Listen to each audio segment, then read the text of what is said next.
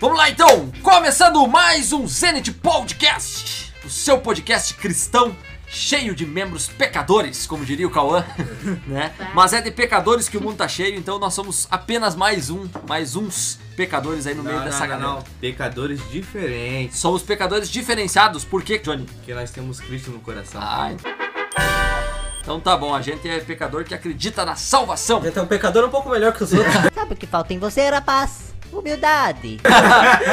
Menos pior. Ah, aí, tu, aí tu acabou de se rebaixar, entendeu? Ai, ai, muito bem. Essa galera que tá aí com a gente é o Esquadrão Tartaruga. Meu nome é Rosales Freitas, vosso líder e âncora. E tenho comigo a galera de sempre: o Johnny, Opa. o Christian, E aí? a Amanda Oi. e a Larissa. Oi, eu sou a Larissa. Hoje a Luísa não está conosco, né? Não veio gravar. E tinha coisa melhor pra fazer, né? Tinha coisa mais interessante pra fazer. Enfim, faz parte do show, né? Às vezes, às vezes nem sempre a gente consegue estar com todo o time. Fora o Christian e a Larissa, que sempre tem que estar aqui. Teve um que a Amanda faltou também. Pior que eu e o Christian vamos estar em todos, né? Vocês têm que estar aí todos. o Sendo projeto nasceu com vocês, não tem como. Não, falta, não tem. Não tem. não tem gravação. como. É, não Tem tem que se eu faltar, não tem. Entendeu? E com essa importância toda que a gente dá pros nossos membros, a gente começa mais um episódio do podcast. O episódio de hoje é o de número 52. Caramba, hein? já? Tamo longe nos episódios aí, tamo Olha quase isso. no fim, galera. E se Deus quiser, ano que vem vai ser menos. Eu espero. Não, é que é cansativo, Só né? Dá, 28. dá aquela canseira bagual, assim. Mas enfim, vale a pena. Vale a pena a gente falar da palavra de Deus. E é bom, a gente nem viu passar, né? A gente Tão bom nem que viu passar, exatamente. Viu como é fácil fazer um ano bíblico? É, É, só tu botar uma pressão e, né? Já entendi agora. E no episódio de hoje nós vamos tratar aí sobre um livro bem curtinho. né? Os próximos dois episódios vão ser livros curtos, relativamente curtos aí, mas que trazem lições bem, bem bacanas. Eu, particularmente, gostei bastante dessas leituras. E a epístola que nós vamos ver nesse episódio é a epístola de Paulo a Tito. Quem foi Tito? Era um, Discípulo dele? é um cara que andava com ele antes nas outras Viagens. dele. particular. Discípulo particular, boa. Era um dos, dos braços do Paulo aí, né? Nós já vimos aí que ele mandou uma carta a Timóteo an- anteriormente, né? E agora ele manda a Tito. Tu vê que Paulo ele tinha preferência em amigos com a letra T. né? A gente- Pode crer.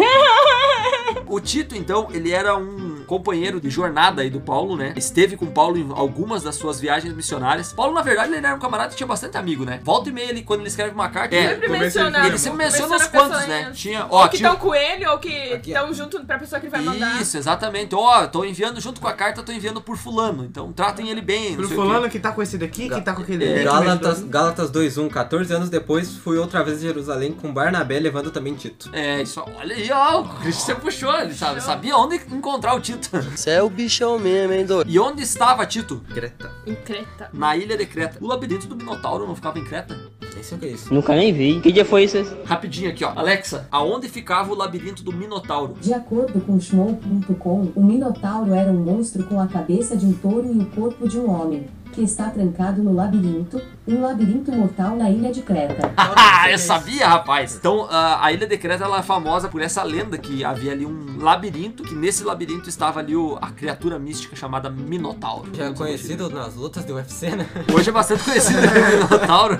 As Pô, bate referências um que as pessoas têm, né? Pois é. Se, se bem que eu não sei o que é pior pra te falar a real, né, Cristiano? Você é saber do UFC, você é saber das lendas mitológicas de um homem misturado com um boi. Vai, então eu tô lascado, porque eu tenho um monte. Pois é, né?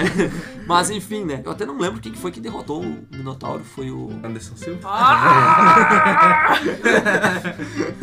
Sim. Quando eles lutaram contra o Minotauro junto com o Goku. Grande coisa, estudando qualquer um sabe. E os cretenses, eles eram conhecidos por algumas características negativas ali. Né? Antes, só. Antes dos cretenses serem conhecidos como características negativas. É porque eu lembrei da curiosidade sobre a ilha, é porque era muito importante ter uma igreja ali, porque na, na ilha de Creta tinha vários portos muito importantes. E aí, se eles tivessem uma igreja tá ali, né, as pessoas podiam levar a mensagem pra vários lugares que eles estavam indo por causa dos portos. Oh, muito bom, Larissa. Muito boa a curiosidade. Ela é bem um ponto estratégico, bem bacana essa, essa curiosidade aí da, da Larissa. Tem um filme que eu queria indicar pra vocês, é um filme muito legal, uma vez eu assisti, se eu não tô enganado, foi na época do pastor Erickson aqui em, em Santo Ângelo. Um abraço aí pro, pro pastor Erickson, que o nome é Missão Romana. Eu encontrei esses dias, acho que tem até no YouTube esse filme aí, dá pra, dá pra assistir lá, de, de free, de graça, né? É, é um filme bem legal, só que eu não lembro, eu vou ter que assistir de novo. Eu não lembro se o personagem lá eles remetem como se fosse esse Tito realmente. É um romano que ele encontra com Paulo e tudo mais na, na- no filme por ali. E a missão dele é, descobrir sobre um tal de Jesus que o corpo dele sumiu misteriosamente. Eu entendi a referência. Então é bem legal, é uma, é uma baita de uma, uma indicação aí, fica pra você essa indicação também do filme Missão Romana. Obrigado, amigo. Você é um amigo. E a carta então de, de Paulo a Tito, que alguns assuntos ele trata ali pra Tito, por que, que ele escreveu a Tito, qual era a intenção de Paulo mandar uma carta pra esse amigo dele. Que o povo lá não era muito bom, não era muito legal.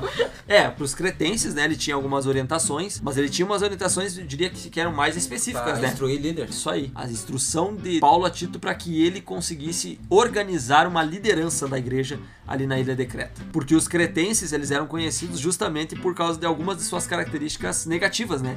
Eram mentirosos, eram glutões, eram imorais, eram pessoas cheias de vícios, coisa que hoje não tem na igreja, né? Não tem na igreja. Aham, sei. Hoje tem bem pouquinho ou quase nada, né, Amanda? Isso mesmo. Claro que a gente tá brincando, né? A gente mesmo aqui é um baita dos glutão. Ah, desde quando? Ah, desde que a gente enche o prato. Fale por ti. Vai curtir. E aí o, o, o Paulo, então, preocupado com a, com a igreja de Creta, ele manda orientações ao seu principal líder, que era Tito, naquele momento ali, dando instruções a ele sobre como organizar essa liderança, né? Mas antes de entrar nesse assunto especificamente, o Paulo ele faz uma introdução que me chamou muita atenção ali nos primeiros versos, e no comecinho ele vai dar, fazer uma introdução de verdadeira esperança para Tito e para o povo de Creta. Lembrando que a carta, apesar dela ser direcionada a Tito, deveria ser lida a- Em público, né? em público, exatamente. Aí você entende um pouco, inclusive, dessa introdução que ele vai falar lá, por exemplo, que ele se identifica, né, dizendo que ele é o apóstolo de Jesus Cristo para promover a fé que é dos eleitos de Deus e o pleno conhecimento da verdade, segundo a piedade na esperança da vida eterna que o Deus que não pode mentir prometeu antes dos tempos eternos. Então ele se identifica dizendo: "Olha, eu sou de Jesus Cristo e essa carta eu tô enviando para vocês para que vocês tenham esperança de um futuro muito melhor, de uma realidade muito melhor do que essa que vocês vivem. E essa esperança ela está ligada a um detalhe muito importante chamado vida eterna.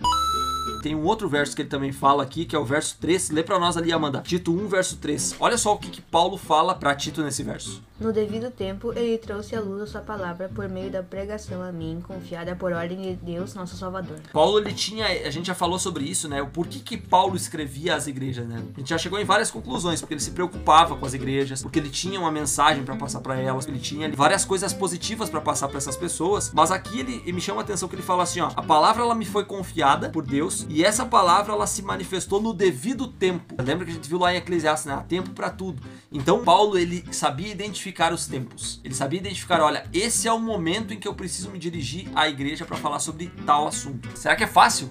A gente identificar esse tipo de coisa? Não, acho que não. E é muito delicado, né? Você saber quando a pessoa tá receptiva a ponto de Uhum. escutar o que você tá falando, porque às vezes não é o momento certo pra falar certas coisas. assim. Depende muito do contexto que a pessoa tá vivendo, né? Então, eu acho que ali naquele momento o pessoal precisava da, da- dessa Depe- carta. É, depende da pessoa e não só da pessoa, como depende também de alguém que saiba ter esse, esse feeling, né? Pra poder saber como falar e quando falar. Paulo, com certeza, ele orava a Deus antes de mandar a, a Sim, carta, sim, né? sim, Então com Deus certeza. auxiliava quando ele deveria Inspirava mandar, ele, né, o momento certo. deveria falar. Paulo ele sabia aproveitar as oportunidades. Imagina, né? Às vezes tá acontecendo uma determinada situação na igreja que você fica pensando assim: será que ninguém vai falar nada? Vamos orar! As coisas melhorar!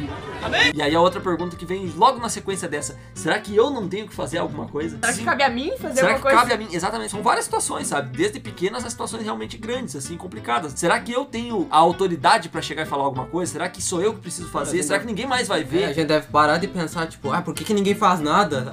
É a gente fazer. Exatamente. Só que às vezes tem esse, esse grande problema que é você chegar lá, tá, eu vou fazer alguma coisa, mas daí tu vai fazer e daí tu tá cheio de boa intenção, tu acaba errando mais, sabe? Errou. Errou feio, errou feio, errou rude. A gente tem sim que prestar atenção e, e pode saber, mas eu acho que às vezes não cabe a nós falar certas É, coisas. sabe? tipo- É difícil de, de- de- Tipo, eu acho que às vezes você precisa entender que cabe a outra pessoa. Sei lá, você fala pro seu pastor, quem sabe. A gente já viu isso pra não se meter, né, no papel dos É, outros. exa isso, e também tem o exato. papel dos É que a, outros, gente sabe? pode, a gente pode conversar com quem tem autoridade pra falar esse tipo de coisa. Aí que vem o ponto. Eu acho que dentro de uma comunidade religiosa a gente tem que ter essa liberdade Pra você falar com os teus líderes e pra você conversar com as pessoas que sejam responsáveis sem que ninguém se fire e diga assim: "Ah, mas o fulano tá vindo se meter". Não, é porque ele viu alguma coisa talvez que eu não tenha visto.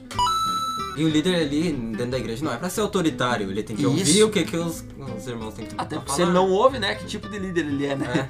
Não é um bom líder. É, gente. líder É um- chefe, né? É. Eu também tava pensando sobre isso, e tipo, que nem a Luísa tinha dito que ela não gostava quando falavam, ah, sei lá, que a roupa dela tava muito curta, né? Sim, o exemplo que foi dado lá em Corinthians, né? É, e por exemplo, pastor, por exemplo, vê esse tipo de coisa. Às vezes, quem sabe, não cabe a ele falar. Ele pode falar com alguma mulher que aí vai falar com a, com a menina, sabe? E com alguém que ela confie também, É, tem toda exatamente. essa questão. Porque né? também é insensibilidade pra deixar a pessoa desconfortável você chegar, tipo, alguém que não tem intimidade com a pessoa e falar esse tipo de coisa. E no exemplo aqui de Paulo, ele era um líder das igrejas, né? Então as pessoas elas respeit- respeitavam Paulo, viam ele como uma autoridade, alguém capaz de dar essas opiniões e elas aceitavam, acolhiam isso. Então por isso que ele escreveu a Tito, para um, pro líder lá da região, disse: Tito, olha, eu tô vendo tais coisas, eu preciso que vocês atentem para esses detalhes. E aí o Tito foi o intérprete de Paulo na carta, entendeu? Talvez se a carta tivesse chegado só à, à igreja de Creta, a, a carta não fosse bem recebida e os irmãos olhassem, mas o que, que Paulo tá pensando em vir falar isso pra nós? Nós vai entrar na porrada, não vou arregar pra tu não, hein? Agora não, ele mandou pra Tito e o Tito tá orientando e tá dizendo: olha, um grande irmão que é Paulo, um grande- meu grande mestre, né? Na, na fé, foi ele que me orientou e tal. Ele, ele percebeu algumas coisas, eu acho que é bom a gente então dar aquela amenizada também. Então isso é muito, muito interessante da gente analisar essa, essa questão de comunicação dentro da liderança, né? E também qual que deve ser o nosso papel com relação a isso.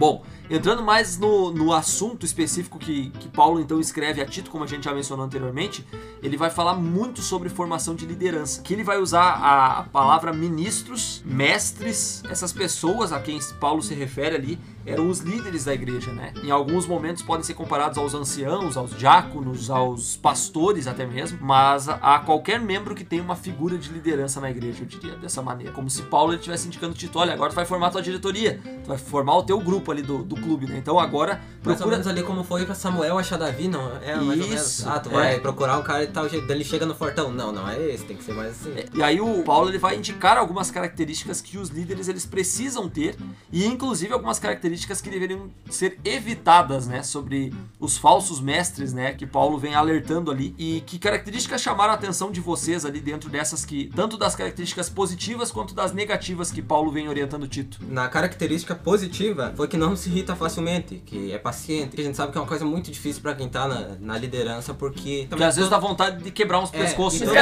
é real.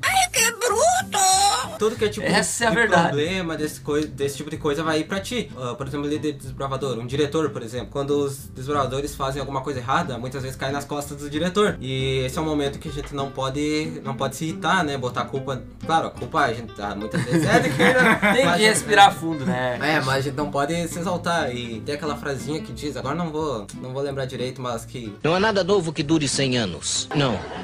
O sol nasce velho. Não. Bom, a ideia é essa. O significado fala que a gente não deve fazer nada quando tá irritado. Porque sempre vai sair uma coisa que a gente vai se arrepender depois. Isso é verdade. E na característica negativa, falam coisas sem sentido e enganam os outros. Muitas vezes, essas falsas doutrinas, esses falsos líderes, eles falam ah, algumas palavras bonitas, falam alguma, alguma coisa que encanta que a gente às vezes nem presta atenção no que ele tá falando. O canto da sereia, É, e né? só por ele estar falando uma coisa assim que chama muita atenção, parece que já vira uma verdade. É verdade.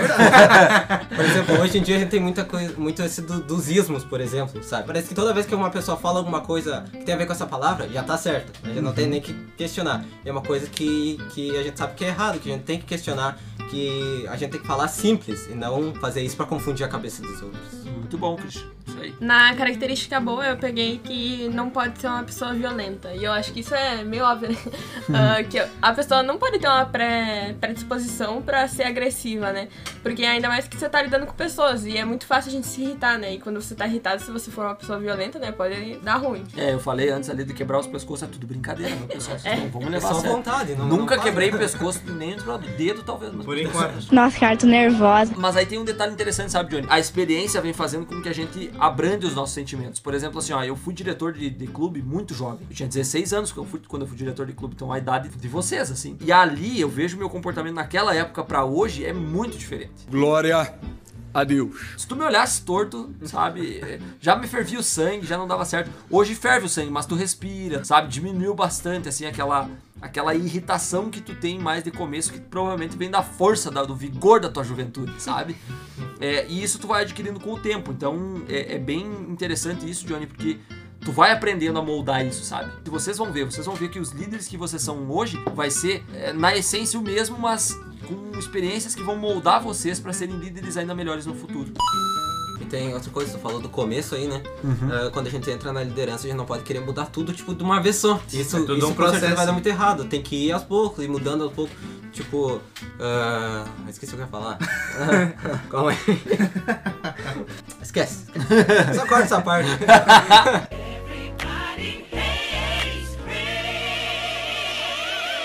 A gente também não pode se deixar levar pelos sentimentos, né? Tem que ouvir a voz da razão. Perfeito. A voz do Espírito Santo. É, isso aí. E a característica ruim é preguiçosos. A gente não pode, né, tá sempre com aquela preguiça, nunca quer fazer nada, deixar tudo na mão dos outros, né? Tem que tomar iniciativa e fazer as coisas. Porque às vezes também se a gente deixar na mão dos outros dá errado, né? Então. Humildade. não sai do que quer. Então a gente tem que ser. Tem que ser pessoas ativas, ainda mais como líderes, né? O líder geralmente é o que mais faz coisas. Bah, um líder preguiçoso ninguém merece, né? É. Deus é nosso líder, imagina se fosse preguiçoso. Bota outro. Nós tava mal. criava, criava em três dias ali os negócios e assim, bah, agora eu vou descansar mais um pouco. Nós ia ter quatro dias de descanso. Eu ia né? falar, eu ia ter, eu ia ter meia semana de sábado. Tem uns que iam gostar dessa ideia aí, Cristian. Mas assim, é, é, realmente. Imagina um pastor preguiçoso, por exemplo, né? Um pastor que não queira trabalhar, não queira. Enfim, é, a igreja vai se tornar uma igreja fria, uma igreja sem, sem vida, né? Então a gente precisa de ânimo, a gente precisa de motivação! Não grita. Eu peguei duas características boas que se interligam e interligam também, se ligam junto com a que a Larissa falou. Uhum. Que é no verso 7 que o líder não deve ser briguento, ah, que entra com a violência. E também no verso 8 falar sobre ter domínio próprio. Como falou sobre a explosão e tal, nós não devemos ser explosivos, temos que ter domínio próprio e não partir, como falou, pra agressão ou sei lá, algo pior ainda. É, a, a questão da violência que a Larissa mencionou já é as vias de fato, né? É. O que o Johnny comentou de ser briguento, às vezes pode ser que o camarada nunca saia na mão com ninguém, né, na igreja. Mas sabe discutir que é uma beleza.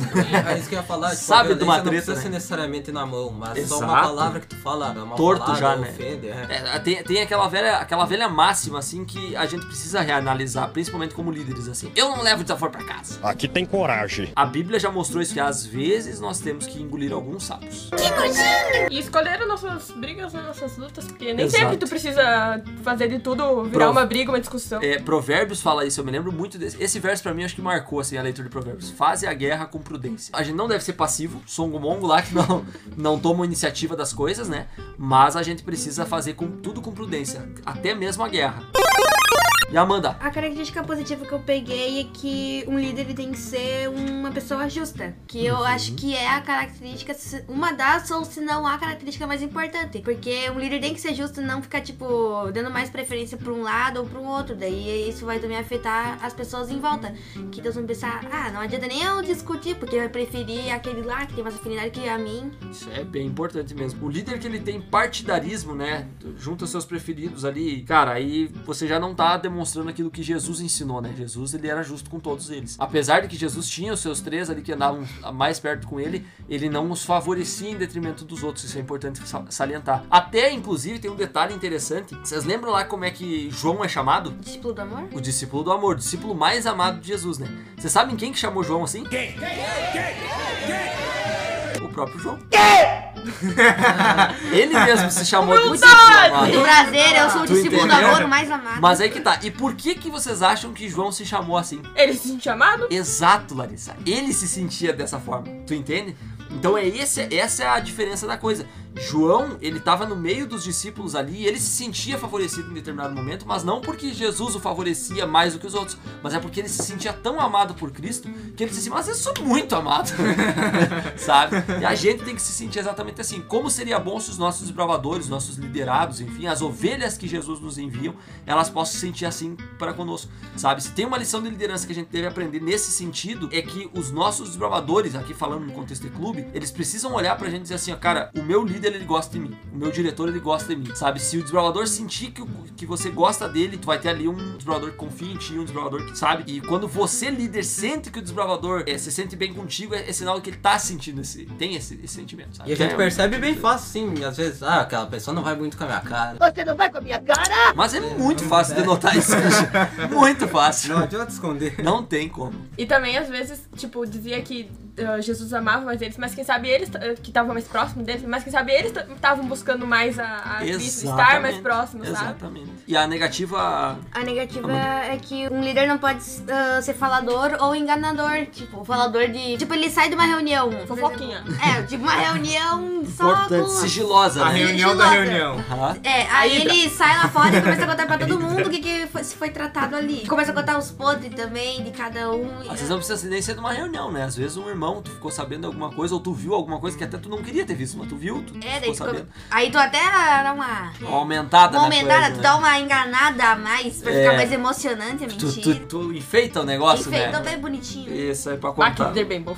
Ba bai- baita líder esse, né? Que barbaridade. Essas são algumas das, das características que ele fala sobre líderes que eles precisam ter para serem líderes, né? E aí a gente vê que o, que o Tito ele era, ele tinha uma missão bem importante pela frente, né? Escolher e formar liderança para a igreja. E eu imagino até agora, ah, puxando o contexto que a Larissa tinha comentado antes da curiosidade creta, talvez até fosse um reduto de formação de líderes ali, Larissa, porque eles iam se espalhar rapidamente, sabe? Porque talvez não fosse porque talvez não fosse um lugar onde eles fossem ficar em Uhum. Creta. Talvez eles fossem Pra pra, mandar pra Creta, lugares. faziam alguma coisa e já iam vazar dali, Tipo, entendeu? de- Era um curso de líderes. A cidade era uma ilha em que as pessoas não queriam ficar ali pra sempre. Elas queriam ir pra E também morar tinha em muita outros lugares. oportunidade, né, de sair. Exatamente, e oportunidade de sair toda hora. Então eu imagino que saía muita gente dali. E aí Paulo manda uma carta pra essa ilha pra, de Creta pra falar pra Tito, olha, aí tu tem a oportunidade de formar líderes que logo já não vão mais estar, eles vão embora, eles vão morar em outro lugar, vão estudar fora, né?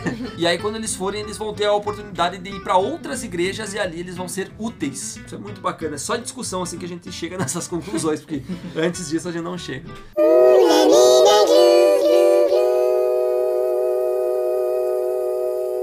Outros conselhos que Paulo vem passando para Tito aí também é sobre o comportamento não só dos líderes, mas de várias classes de pessoas crentes. Tem ali do título da minha, da minha Bíblia. Ele vai falar sobre os idosos, né, homens e mulheres, e vai falar sobre os jovens, homens e mulheres. O que, que ele vai falar sobre esse tipo de pessoa ali que você chamou a atenção de vocês na leitura? Os idosos, eles ali tem que ser mais pé no chão, mais maduros, assim, ah, não puxar, não se puxar tanto. Não mas agir como criança, ser- né? É, mas ser sábio, ser esse tipo de coisa. Isso. Enquanto os jovens tem que ser trabalhadores, tem Não ser que... preguiçosos. Não ser preguiçosos, isso aí. Tem eu uma- gostei muito de uma que ele fala assim que os, os mais velhos eles precisam ser dignos de respeito. Porque às que vezes, bacana. às vezes a pessoa que é mais velha, né, ela quer que a pessoa respeite ela, mas tu tá Não se faz respeitável, né? tu tá dando razão pra pessoa te respeitar, sabe? Uhum. Honra teus cabelos brancos, miserável.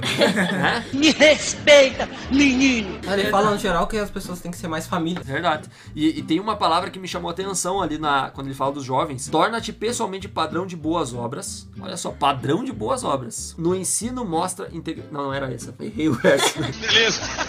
Tá sabendo legal. Aí.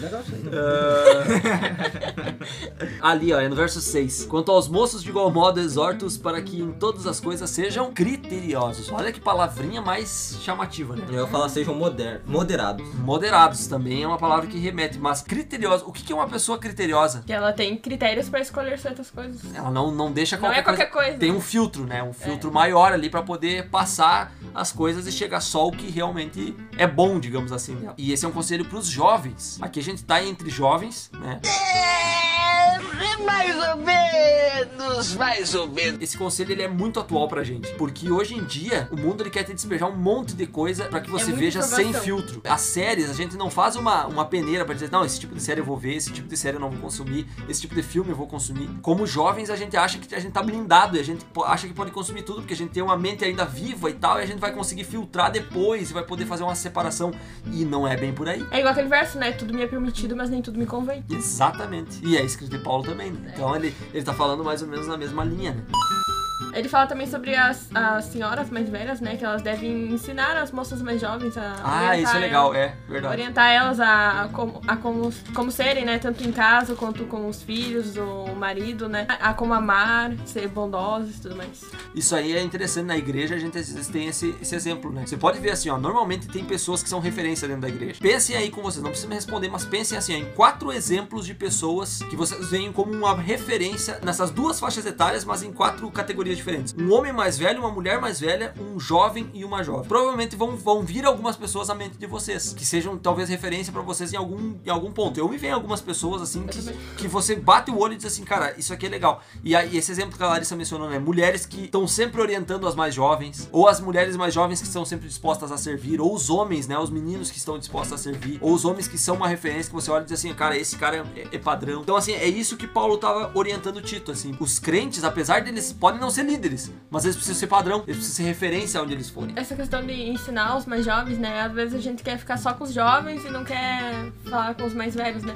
Mas eu, eu particularmente, eu gosto de falar com os mais velhos, sabe? De aprender com eles e tudo mais. Não, não só a questão de aprender, mas o que eles falam e tudo mais.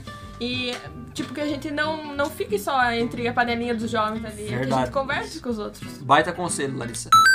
Por exemplo, um, um senhor de idade da nossa igreja que eu posso mencionar aqui com toda tranquilidade, é um nome que, que me inspira bastante, que eu gosto de conversar, é o seu Gusvino. O seu Gusvino é o nosso fundador do clube, do clube missioneiro aqui, né? É muito legal de conversar com ele, porque ele vai contando umas histórias, quando tu escuta assim, ele falar da- das histórias de, de quando começou o clube, a igreja, porque ele é um pioneiro aqui da igreja e tudo mais, tu vai assim se fascinando por aquilo e tu vai pensando assim, poxa, será que hoje eu tenho levantado uma bandeira que eles compraram há tantos anos atrás? Será que eu tenho dado continuidade a esse trabalho tão importante que eles iniciaram? Ou Será eles... que eu vou fazer diferença como ele fez, né? Exatamente, Christian. Então, assim, eu tive a oportunidade de acompanhar o seu Gusvino, assim, várias empreitadas, assim, dele depois de velho, cara. E vou te dizer, assim, ó, é muito bacana de tu ver como eles pensam e como eles agem, sabe? Conversar com essas pessoas e tu ter ali uma, uma forma de, enfim, de interação com eles e, e ficar pensando sobre essas coisas. Eu tive o privilégio de acompanhar ele num campuri que a gente teve aqui em Santo Ângelo em 2016, onde ele recebeu a comenda Cláudio Belso. Ele não sabia que ele ia receber a premiação e ele viu a diferença que ele fazia quando ele viu toda aquela galera ali ao redor, sabe, do clube, quantas gerações de, de desbravadores já passaram pelo clube missioneiro e isso aí faz muita diferença.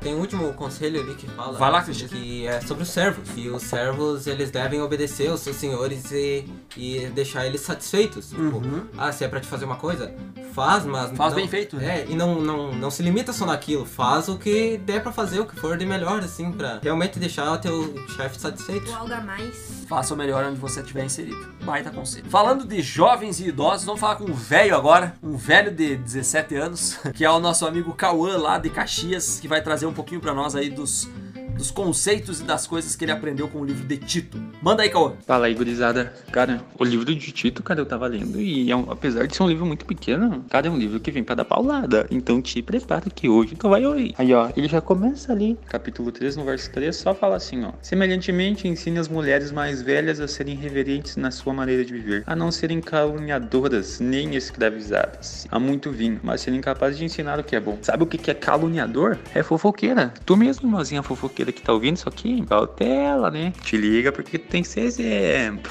É, nós, todos nós estamos aqui para ser exemplo. Tanto que Paulo lá no verso 7 ele fala assim: Em tudo seja exemplo você mesmo para eles, fazendo boas obras em seu ensino, mostre integridade e seriedade. Use linguagem sadia contra a qual nada se possa dizer, para que aqueles que se opõem a você fiquem envergonhados por não poderem falar mal de nós. Ou seja, o nosso exemplo, ele conta. Quando alguém vir te questionar, quando alguém vir falar mal, tu vai poder se defender com uma linguagem sadia. Aquela pessoa vai ficar sem palavras. Agora, se você é uma irmãzinha fofoqueira, se você é irmãzinho fala mal do outro, aí não tem como, né? Então, ó, o livro de Tito já vem nos dando umas pauladas aí. E eu gostei bastante porque ali no verso 5 do capítulo 2, ele fala que o Espírito Santo, ele tem um poder renovador, regenerador. Isso aí, essa palavra. Quando o Espírito Santo entra em nós, ele nos renova. Ai, Cauã, eu não consigo parar de fofocar, eu não consigo parar de fazer isso, eu não consigo parar de fazer aquilo. Cada peça é o Espírito Santo. Porque ele tem esse poder de regenerar. Errou! De regenerar a nossa vida. Eu termino com o que Paulo vem trazendo acerca dos irmãos que fazem discórdia na igreja. Beleza, chama atenção, vai lá, ô mano, ó,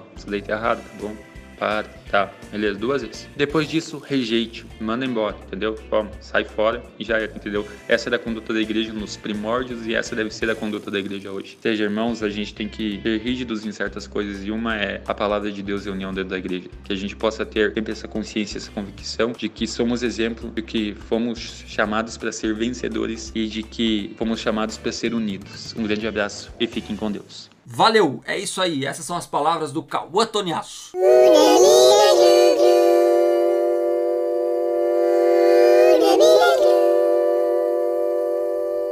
Bom, entrando na finaleira aqui da carta de Tito, no capítulo 3 aqui ele vai falar algumas coisas interessantes, né? Por exemplo, que nós somos educados para uma nova vida em Cristo. Como que acontece essa reeducação para nós sermos uma nova criatura em Cristo de verdade? Não, sempre tem algo a mais, né? Tipo, antes de tu se batizar, tu já tá se reeducando, né? Com o estudo bíblico e tudo mais. Aí depois que tu se batiza, aí tu vai aprendendo mais, mais e mais e mais, vai se reeducando. Tipo, eu comecei a me reeducar na minha alimentação. Antes eu comia carne e hoje, ultimamente, ah, durante a semana eu já não como mais carne. Então já é uma reeducação alimentar. Tem em outras partes da vida também. A gente tá sempre aprendendo, né? E é um processo, né? Não é de um dia pro outro. Tum. Não é saiu das águas. Tá Transformado. da vida, né? Tá, não, o pessoal... Limpinho, sem pecado. É, sem pecado, tá ba- zero. Na verdade, assim, simbolicamente sim, mas a gente não muda assim o nosso caráter só de dar um mergulho, né? É, e tu sai sem pecado, mas não dura uma hora. Que loucura. Exato, não, dura um minuto, eu diria. Tem que ser um por dia. É, exato, tinha que ser um por dia se fosse assim, né? Se fosse pensar Mas, mas é, é, é o oposto, na verdade, a gente sai de lá com uma aliança firmada em Cristo, mas a gente tem um processo longo pela frente, né? E a gente começa sempre, é meio que, meio que natural, assim, tu começa naquele primeiro amor, né?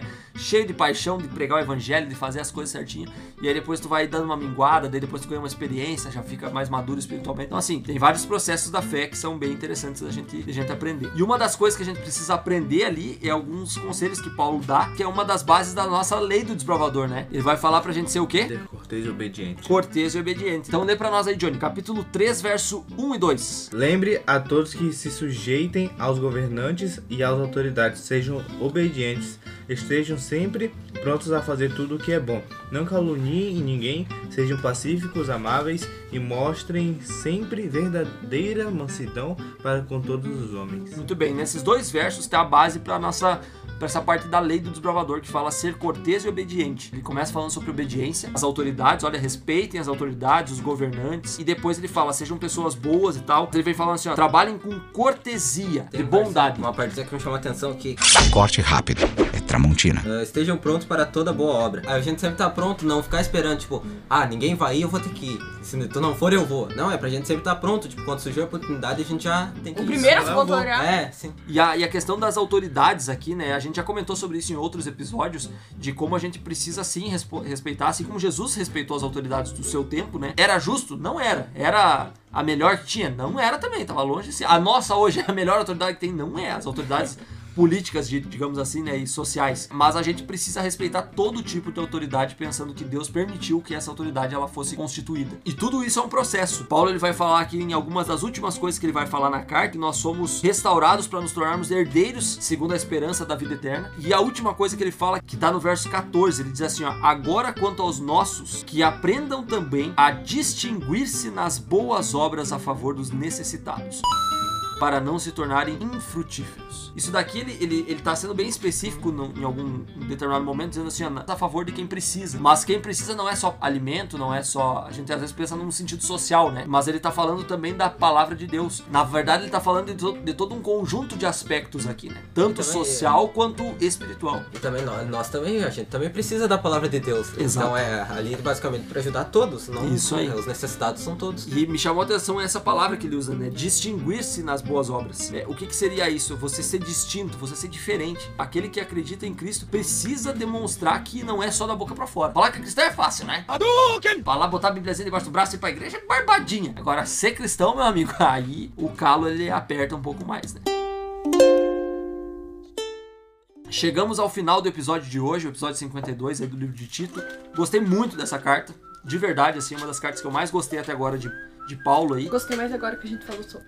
a discussão foi boa, né? Foi legal. E a gente tem as nossas lições finais aí que a gente sempre traz, coisas que nos chamaram a atenção e que a gente tenta resumir aqui pra tirar algumas, algumas reflexões pra nossa vida espiritual. Vamos começar pelo, pelo Johnny. Vai lá, Johnny. Uma parte que me chamou a atenção é sobre atos, o quais atos nós devemos ter. E também, será que com meus atos eu estou é, fazendo as pessoas verem Deus em mim? Ver que eu sou diferente, ver que eu sou um cristão diferente, ver que eu sou diferente de todas as pessoas que estão lá fora. Se não faz a diferença, é porque você tem que repensar o que tipo de cristão você é. Mas se faz a diferença se, você, se as pessoas chegam, falam que você é diferente, falam que você não é igual e não é igual aos outros, né?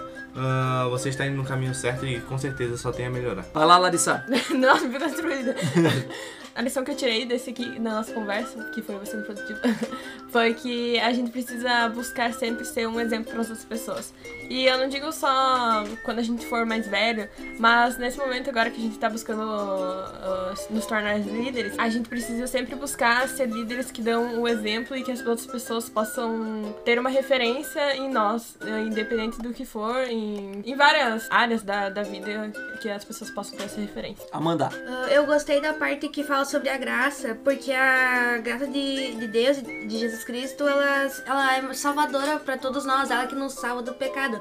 E ela também nos ajuda a resistir às coisas desse mundo e a, também a, a almejar a volta de Jesus, que é o nosso salvador. Que é o- e é o foco principal, né, da nossa, a nossa esperança, da nossa bendita esperança. Exatamente. Muito bem. E o Christian? Que a gente possa ser usado mais pra transformar as outras pessoas, porque, por exemplo, numa roda de amigos, assim, onde só a gente é cristão, não significa que a gente tem que deixar de ser amigo daquelas pessoas, mas que a gente tem que estar ali pra ser a diferença e pra transformar aquelas pessoas.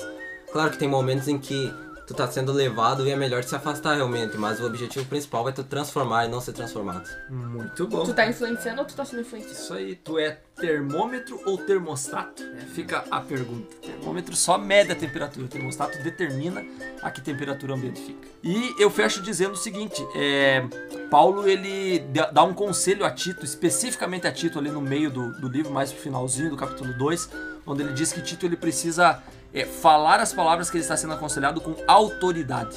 Né? E autoridade a gente sabe não é autoritarismo. Autoritarismo é uma coisa negativa. Autoridade não, você conquista a autoridade, você conquista através da tua, do teu bom exemplo, do teu bom proceder enquanto líder. E nós aqui, enquanto grupo de líderes, nós precisamos entender isso, que nós precisamos ter coragem e determinação para nós passarmos todas as lições que temos para passar, realizarmos as, as nossas tarefas com a autoridade que vem por meio de Cristo. Né? E mais pra frente ele vai falar ali também que essa autoridade ela é dada por meio do Espírito Santo de Deus. E é através disso que nós conseguimos atingir o verdadeiro zênite até mesmo dentro da liderança.